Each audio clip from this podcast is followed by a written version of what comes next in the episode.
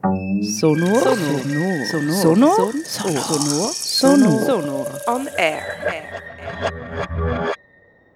Ich habe mir gedacht, das ist ja eigentlich so der Hintergrund. Es ist ja nicht nur gesprochen, sondern es ist ganz viel Zeug los da drin. Und es ist ja teilweise fast so ein bisschen ASMR-mäßig, so recht viel Maulgeräusche und sowas.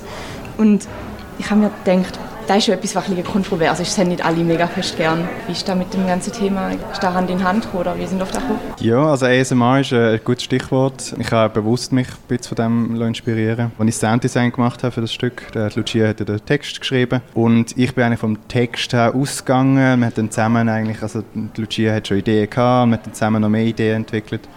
Und so die, die Nähe ist eigentlich immer so eine, eine Grundidee auch gewesen. Und äh, ich habe gefunden, durch, durch das, die Inspiration vom ASMR kommt die Nähe recht gut über. Ich habe auch zusätzlich zu den äh, Audioaufnahmen von der gesprochenen Stimme, also vom Dialog, habe ich auch noch eigene Geräusche mit dem Maul aufgenommen. Also Schmatzen, Schlabbern, das ist ein, ja, so nasse Geräusch. Und ich glaube, die, die Nässe und, und so das Tropfende, das äh, kommt glaube recht ähm, klar über durch, durch die, eben die, die neue Aufnahmeart vom ASMR. Und dass es dann eben gewisse Leute so also kalten Rücken abläuft oder ähm, Gänsehaut gibt, das ist glaube auch, auch gewollt. Mhm. Es ist ja auch so ein Spektrum, wo man quasi mit dem versuchen, so ein bisschen was ist angenehm, was ist unangenehm.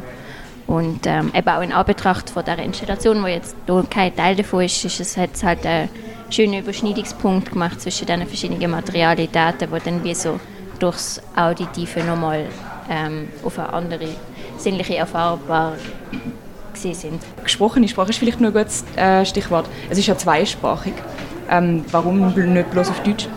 Oder warum nicht bloß auf Englisch? Das ist vielleicht auch so ein bisschen eine intuitive Entscheidung gewesen, weil die Person, die den englischen Teil gesprochen hat, das war schon von Anfang an klar gewesen, dass sie das machen wird.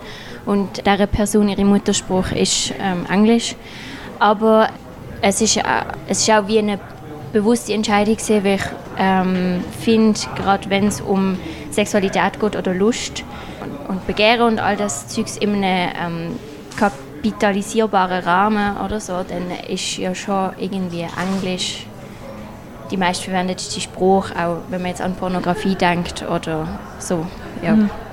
Äh, da, mit der Kapitalisierung komme ich gerade noch zurück, da habe ich noch etwas anderes zu fragen, aber ich habe mir auch gedacht, ich habe so ein das Gefühl, gerade junge Leute, Leute aus unserer Generation sind oft recht gut im Englisch und sind auch oft ein bisschen dazu geneigt, wenn irgendwie eine gesprächliche, intimere Wendung nimmt oder sowas, dass man dann oft aufs Englisch wechselt. Könnt ihr euch das irgendwie erklären?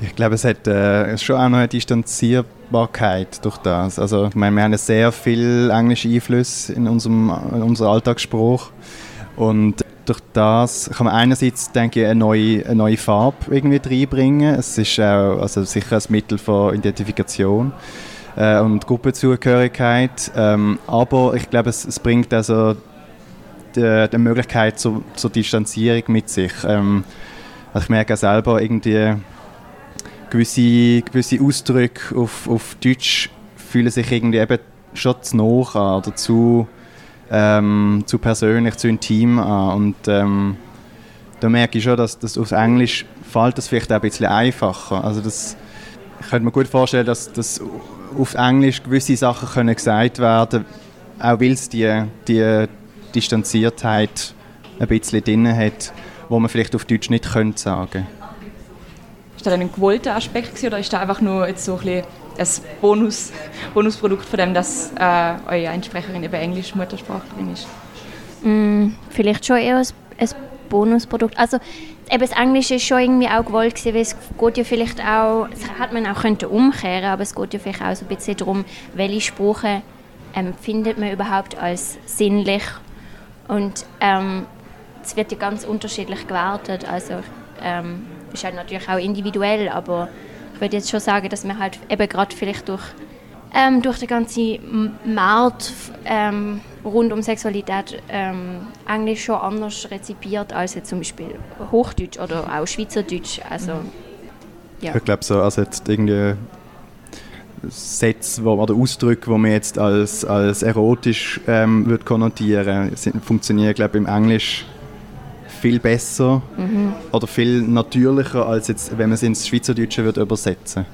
Und man muss ja auch sagen, die Stimme, die Englisch spricht, die hat ja auch genau die Intention zu verführen. Äh, Im Gegensatz zu der anderen Stimme, die Hochdeutsch redet. Du hast jetzt nochmal eben die Kapitalisierung von Lust eigentlich angesprochen. Jetzt muss ich fast die Frage stellen. Es ist ja an einer Stelle von Lust als Wertgegenstand eigentlich dreht. Denke ihr, da ist etwas, wo man heutzutage noch drum herumkommen kann, was man irgendwie kann vermeiden kann? Du hast so ein bisschen den ganzen Markt um Sexualität angesprochen, so vor dem Hintergrund.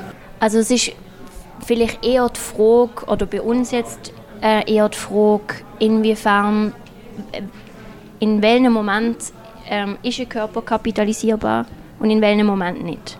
Und ähm, es lässt sich einerseits die These stellen, dass ähm, wenn man intim ist mit jemandem oder gerade äh, Intimität erfahrt, dass man dann vielleicht nicht ähm, Arbeit, also keine Arbeit produziert in dem Sinne, kein Kapital produziert. Andererseits gibt es ja ganz viele Menschen, die genau ähm, von dem leben, also dass es ihr Beruf ist, was ja genauso viel wert ist. Und das ist ja wie so ein bisschen das Paradox wo wir einfach spannend gefunden haben und wo wir wollen thematisieren und aber eigentlich per se nicht eine konkrete Antwort darauf haben, einfach, dass es mhm. ein spannendes Feld ist, so das Verhältnis von beidem. Also wir quasi einfach darauf hinweisen, dass es so eine keine Ambivalenz hat zwischen dem, dass es beides sein. Voll. Also auch in der Frage, wie zum Beispiel weiterführen, wie Care-Arbeit ähm, monetarisiert wird oder halt eben nicht und ähm, anhand von dieser ganzen Thematik äh, halt eben die Frage, so in welchem Moment tun wir überhaupt nicht schaffen. Also wo hört das auf und ist vielleicht der Moment von Intimität mit einer anderen Person, ist das der Moment ausgenommen jetzt von, wenn man das als Beruf ausübt oder ist das auch nicht, fällt das auch irgendwie in, in, in die Bereiche, von, wo eigentlich monetarisiert sollte werden oder wie auch immer. Ja recht fast ja, schon eine Frage, die recht provozierend kann wirken eigentlich, auch wenn sie gar nicht so gemeint ist, oder? Das ist ja in vielerlei Hinsicht mit eben solcher Thematik Sexualität, Lust, Zeug, wird sehr schnell als provozierend aufgefasst, auch wenn es eigentlich gar nicht so gemeint ist. Ich denke, da, man kann irgendwie überhaupt etwas gegen so Tabus machen, ohne zu provozieren. Ich glaube, also was ich merke, es ist ja immer äh, ähm, ein Zusammenspiel aus, aus, sehr persönlichen, sehr individuellen Erfahrungen und ähm, Empfindungen und, und äh, Lebenswegen. Aber es ist halt auch etwas Gesellschaftliches. Also es gibt, es hat eine politische Ebene, die nicht zu verneinen ist.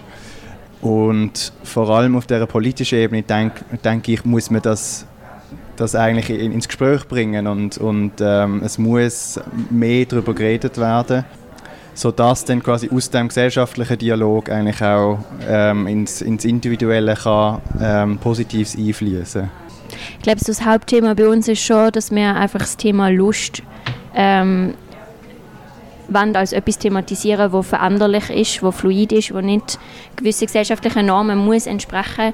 Und wir haben nicht per se provozieren, wir haben glaube eher das vielleicht auch äh, denkt also als eine, als eine Arbeit, die ähm, vielleicht eher, eher auch für jung, jüngere Menschen ähm, und eher in Bezug auf von ähm, Aufklärungsunterricht in der Schule, wo unserer Meinung leider immer noch sehr veraltet funktioniert und eher auf mechanisch-biologische Fakten als ähm, auf individuelle Bedürfnisse und Emotionen oder was auch immer. Ja. Wo wir glaub, eben nicht per se haben wollen provozieren, aber... Ähm, Vielleicht auch ein bisschen Einladung. Ja, voll. Veränderung ist eigentlich nur ein gutes Stichwort für meine letzte Frage. Ähm, nämlich, habt ihr so denkt ihr, Planet Trip an sich, wie es in dem Hörspiel existiert, könnte in unserer Zeit heutzutage Wirklichkeit werden irgendwie? Ich glaube, das ist auch mit individuellen Erfahrungswerten verbunden und ähm, ich denke, das kann man nur individuell beantworten. Das kann man nur beantworten aufgrund von dem Umfeld, in dem man sich bewegt oder ähm, wie man das erlebt. Und ich würde sagen, es gibt Menschen, die das beantworten würden mit Ja. Und zwar nicht nur, es könnte existieren, sondern es existiert auch schon. Und es gibt halt Menschen, die sagen Nein. Und ähm, ich habe mich immer noch nicht entschieden, was ich würde mhm. behaupten. Ähm, aber ich tendiere, tendiere hoffnungsvoll zu Ja.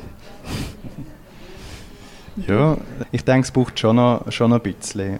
Aber ich, ich habe das Gefühl, es ist, es ist machbar, vor allem wenn man dran bleibt. Also ich glaube, solange immer wieder irgendwie Stimmen kommen, wo, ähm, wo das Thema ansprechen, wo auch ähm, Veränderungen anstoßen wollen, dann wird es die Veränderung auch geben. Und ähm, ich glaube, dadurch, dass, dass äh, nur schon der Diskurs in die Öffentlichkeit rückt, wird es einerseits in individuellen ähm, Belangen eigentlich ähm, Veränderungen geben, ähm, aber auch in, der, in, in größeren Gemeinschaften, denke ich. Und ich habe das Gefühl, sind wir eigentlich auf einem guten Weg, solange man eben etwas dafür macht. Mhm. Und ich meine, Planet Trip, so unsere Wunschvorstellung von Planet Trip ähm, beinhaltet ja vor allem Kommunikation und ähm, quasi, ja. Und ich glaube, das ist schon das, was, was wichtig ist, dass, das, äh, dass man das versucht zu erhalten, damit man überhaupt da kommt. Ähm, und solange, solange man das schafft, ähm, zu schwätzen, ist das, glaube ich, tatsächlich eine Option. So, ja.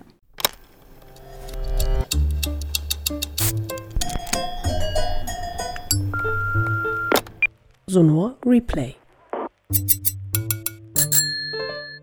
Es folgt ein Ausschnitt von Planet Drip von Lucia Salome Gränicher und Max Keller.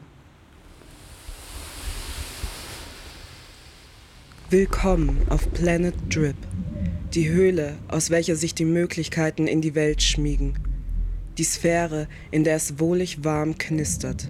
Vegetation ist der einzig mögliche Seinszustand. Allein, zusammen, miteinander, ineinander. I like you. In Unendlichkeit lebendiger, schmiegender Körper. I like it like that. Wo trennt sich das Epizentrum auf und schickt seine Wellen als Signale über einen bibbernden Körper? Komme ich dahin? Allein? Oder mit dir?